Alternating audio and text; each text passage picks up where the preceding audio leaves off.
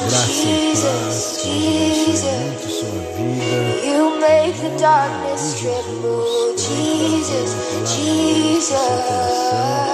Algo que pode mudar a sua vida, se caso você der o crédito, der ouvido, se você crer que a palavra de Deus diz que o Evangelho é o poder de Deus para a salvação daqueles que nele creem. E é do Evangelho de Cristo que eu quero falar um pouquinho com você. A Bíblia nos fala em Mateus capítulo 7, versículo 7, Pedi dar-se usar, buscar e encontrarei, batei e abriu-se A Bíblia fala de uma maneira simples e objetiva. Pedir, dar-se usar. O que nós precisamos fazer? O que nós precisamos como como pessoas que são tementes a Deus, como cristãos, e se você ainda não é cristão, se você ainda não tomou a sua decisão por Jesus, o que a Bíblia nos ensina é pedir, pedir e dar-se Nós não precisamos é, fazer campanhas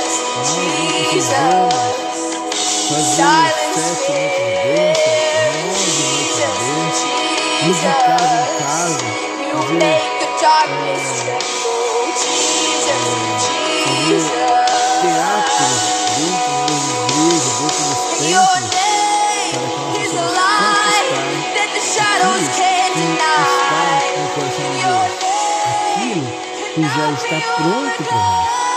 Efésios capítulo 1, versículo 3, diz que Deus já nos abençoou com toda sorte de bênçãos espirituais nas regiões celestiais por Cristo, em Cristo.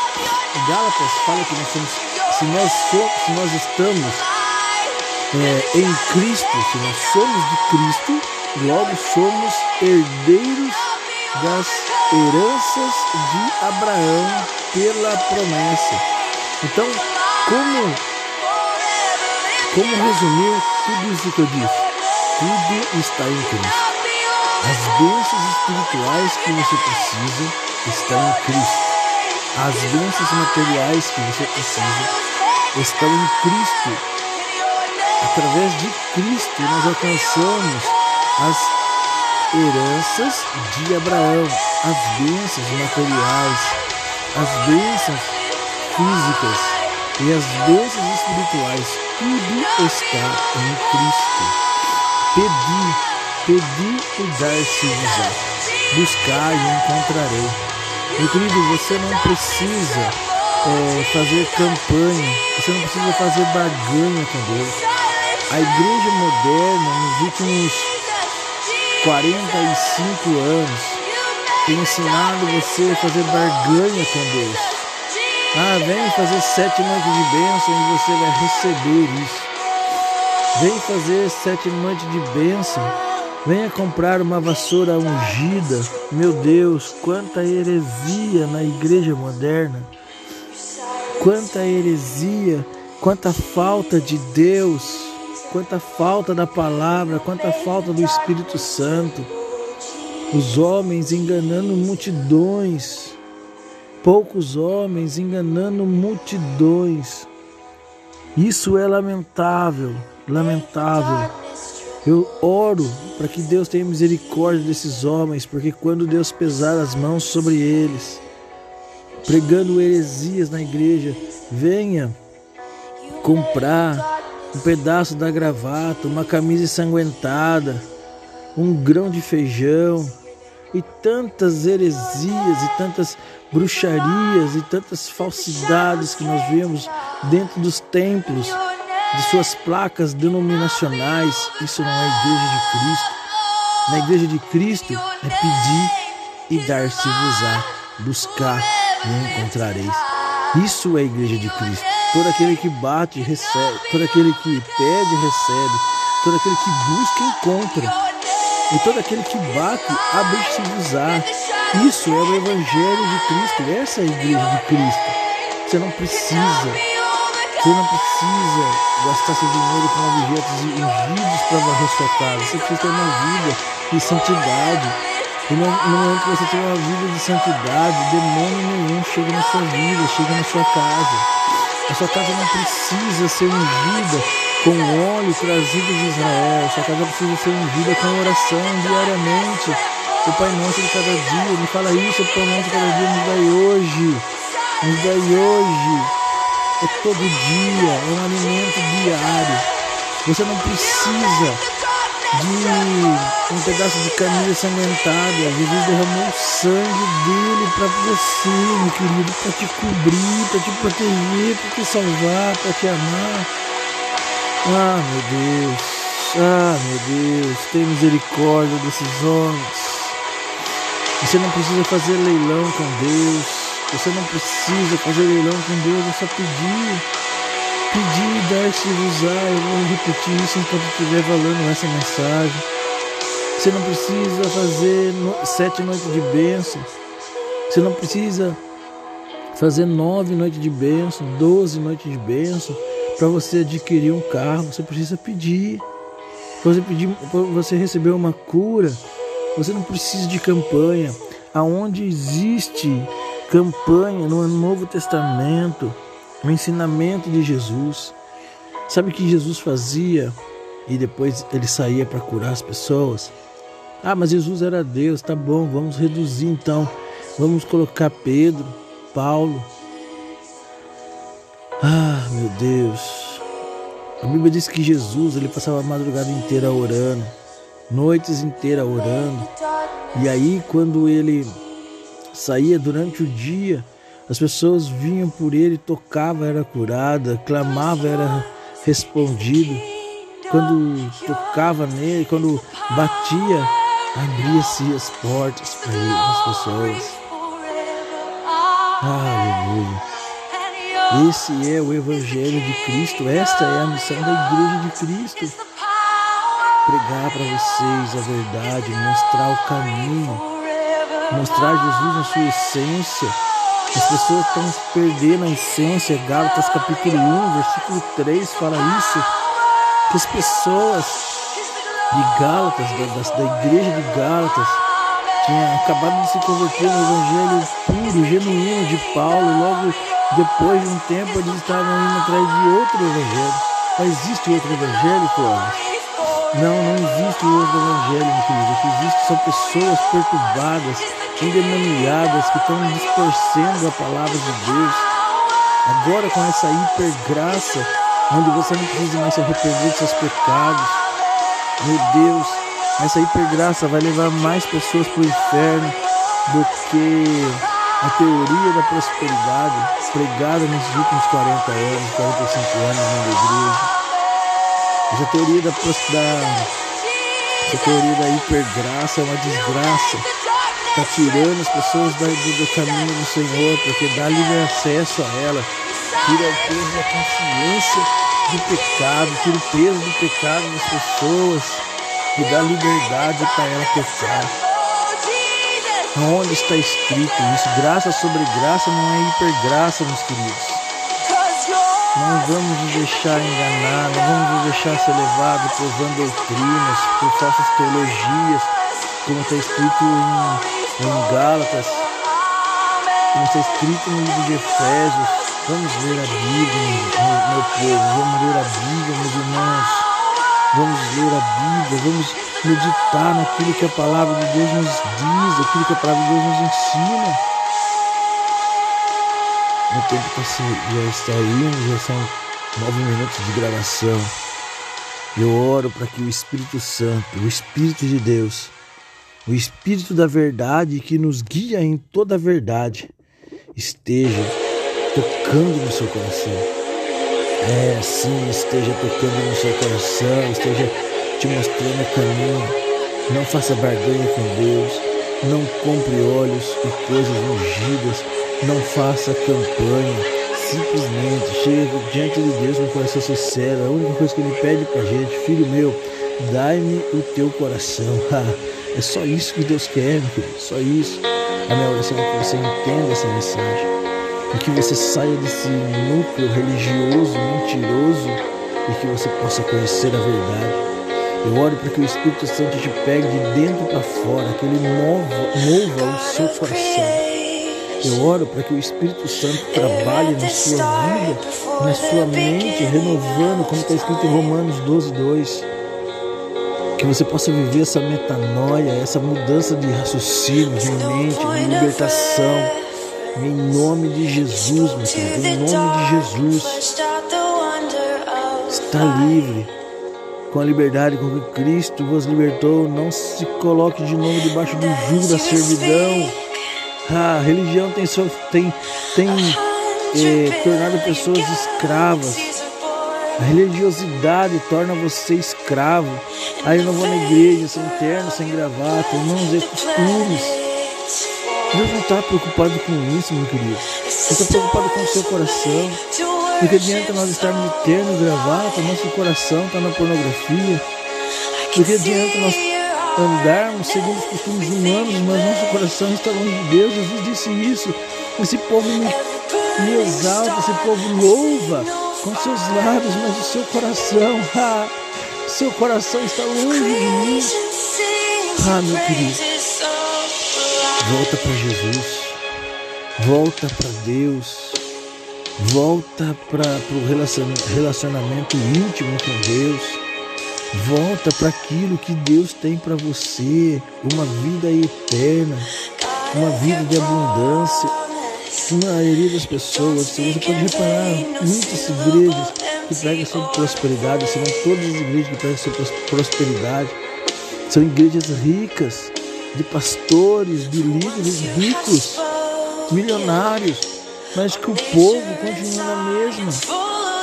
Pode reparar, eu não sou, não estou aqui para bater na igreja. A igreja é o corpo de Cristo. Estou aqui para bater em costumes e teologias falsas e mentirosas que têm enganado o povo de Deus. Meu querido, Isaías 53, versículo 4. Para você que está enfermo, Isaías 53, versículo 4. Verdadeiramente Ele levou sobre si as nossas dores, nossas enfermidades.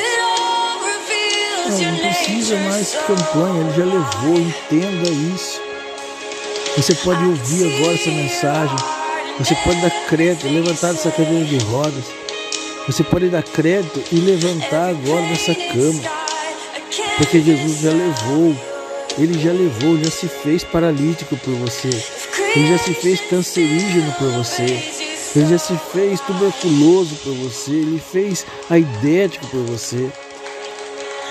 Todas as pessoas que foram crucificadas, amados, todas as pessoas que foram crucificadas, demoravam de dois a três dias para morrer. Jesus faleceu em, três, em seis horas e foi crucificado às nove da manhã e foi, e, e foi a óbito às quinze horas. Por quê? Porque Isaías declara verdadeiramente, verdadeiramente, não foi significado, não foi em modo simbólico, é, no sentido figurado, não foi no sentido figurado. Foi verdadeiramente. Verdadeiramente ele levou sobre si as nossas dores, os tumores, tudo. Ele levou sobre si a lepra. Sim, a lepra. Ainda ontem me perguntaram por que, que as pessoas hoje não têm mais lepra. É difícil que a lepra foi levada sobre Jesus. Mas por que tanto tem o câncer? Porque o câncer, irmãos, porque o pecado, ele gera morte, gera doença. Quanto mais a humanidade pecar, mais enfermidade vai vir no mundo. Não é plano de Deus, meus queridos. Plano não é permissão de Deus, isso não, isso é consequência dos nossos erros, das nossas falhas, das nossas fraquezas. Sede santos, como eu sou santo, diz o Senhor. E quando você é santo, quando você é santificado pelo nome de Jesus, não é estar num, estar numa estante, não é ter uma imagem sua, é você se tornar a imagem de Jesus. não é você ser uma imagem, é você se tornar imagem de Jesus. É isso que é santidade. Sedes meus imitadores, como eu sou de Cristo, Paulo disse. Nós podemos, nós é, podemos nós podemos nos tornar a imagem semelhante de Cristo. Ele deixa a receita, está em Mateus capítulo 5, as bem-aventuranças. Se nós seguirmos aquilo lá, nós vamos ter um coração igual de Cristo. é possível, não é uma utopia. Paulo teve a coragem de poder falar isso, porque ele vivia isso, ser de meus imitadores, como eu sou de Cristo. É possível, isso é ser santo. Não é você ter a imagem, não é ter uma imagem de você em algum lugar, é você ter a imagem de Cristo em você. Aleluia. Aleluia. E quando você tem a imagem de Cristo em você, as pessoas vão olhar para você e vai dizer: aí vai uma pessoa diferente, porque Cristo mora nela. Porque ela reflete a imagem de Cristo. Aí não tem doença, não tem pobreza, não tem miséria, não tem enfermidade. Aí não tem nada que vai parar você, que vai barrar você, que vai destruir ou que vai tentar destruir a sua vida, meu querido. Porque os demônios, quando via Jesus, se curvavam. E até hoje ele, deu, ele deixou o nome dele para nós usarmos, nome que é sobre todos os nomes. Um nome que todo joelho dobrará e toda língua confessará.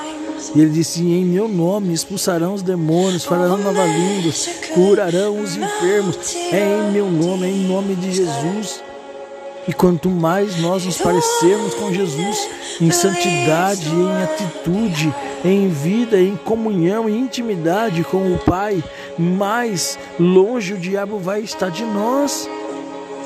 Talvez você já tenha ouvido dizer assim: e aí, como tá as lutas?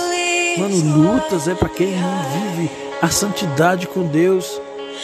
Quem vive a santidade com Deus, o diabo corre. Quem vive uma santidade com Deus é a noiva que está esperando o seu noivo chegar.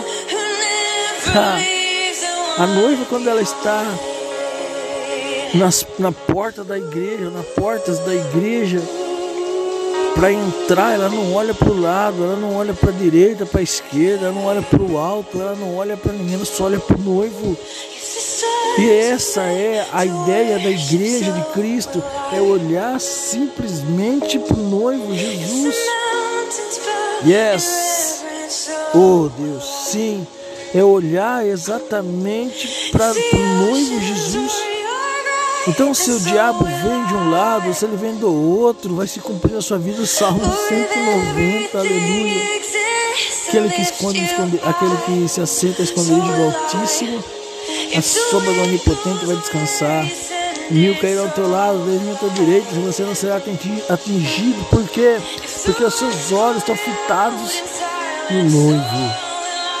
Os seus olhos estão fixados em Jesus. Então, não importa quem está na plateia, não importa se o diabo olha para você, se os demônios ficam olhando para você, ele não pode te tocar. ele não pode tocar quando a sua veste está limpa, quando suas vestes estão limpas. Nenhuma noiva casa com vestido sujo. Quando, sua, quando seu vestido está limpo, branco como de uma noiva. O demônio não pode tocar, ele só pode tocar onde tem sujeira. Ah, o diabo só pode tocar onde tem sujeira. Onde está limpo ele não pode tocar, porque por isso que Jesus disse que quando é, o espírito imundo é expulso de uma casa e essa casa é habitada pelo Espírito de Deus, ele não pode mais entrar. Mas se essa casa jogar para fora o Espírito de Deus, ele volta e ele traz consigo mais sete. É, porque aí a casa está suja de novo. Meu Deus, que revelação é essa? Pai, que revelação.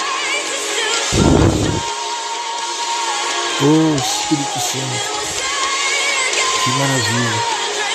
Então que nós possamos lavar nossas vestes no sangue do Cordeiro, como está escrito em Apocalipse, que nós possamos lavar nossas, nossas vestes no sangue do Cordeiro hoje e nos purificar de todo mal, de toda a humanidade, de toda a carnalidade, de todo o desejo ruim do nosso coração.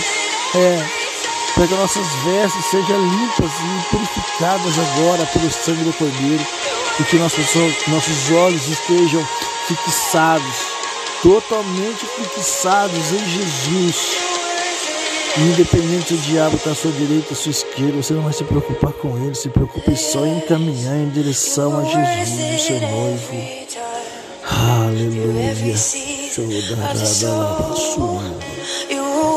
Ah, e a presença do Espírito Santo nesse lugar está tão forte.